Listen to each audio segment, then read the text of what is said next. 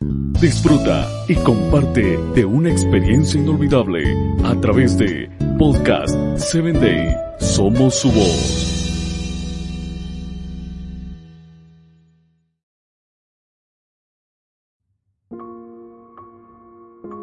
Hola, bienvenido a tu espacio Vitaminas para el Alma a través de Podcast 7 Day.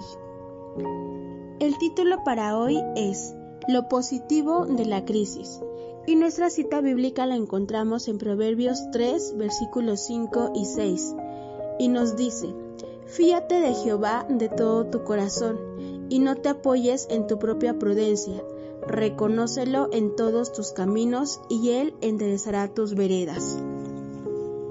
En la actualidad se impone la necesidad de cuestionar la crisis, de penetrar en su significado.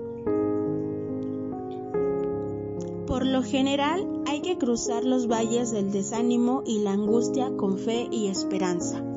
La crisis, aunque siempre vienen acompañadas de inquietudes y amenazas, no son necesariamente negativas.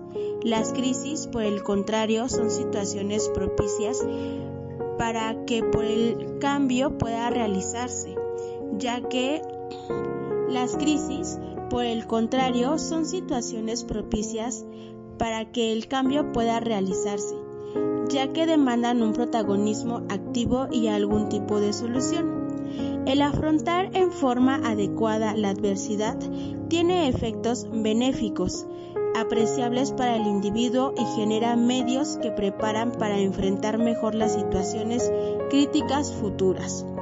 En síntesis, enriquecen y hacen madurar.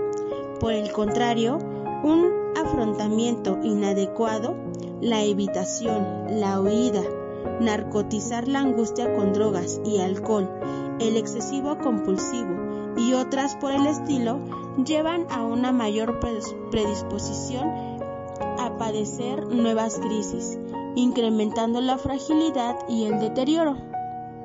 Por ejemplo, como mencionamos en el caso de Paulo Coelho, perdió el trabajo y esa crisis laboral le permitió convertirse en uno de los escritores más leídos de la actualidad.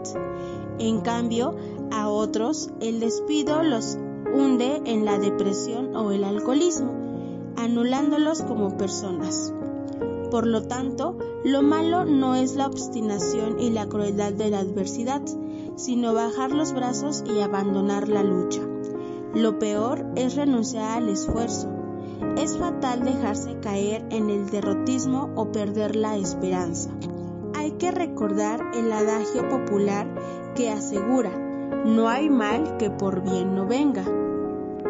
Podemos resumir que el éxito en superar la adversidad no depende de los vaivienes del azar o de la fortuna, sino de la fe en Dios que apoya la convicción de que es posible vencer en las peores circunstancias.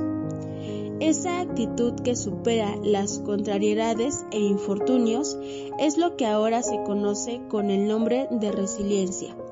Consiste en redescubrir el cielo azul y el eterno encanto de la vida, más allá de toda fatalidad, comprendiendo que hay una providencia bondadosa que conoce nuestras luchas y nos sonríe con la luz y el calor de su amor. Esa persona es Cristo Jesús.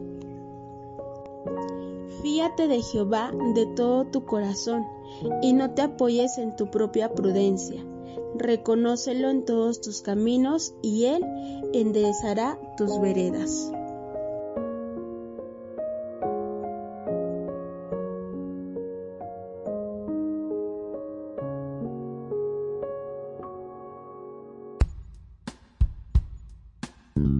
Síguenos en www.podcast7day.com. Hasta el próximo episodio.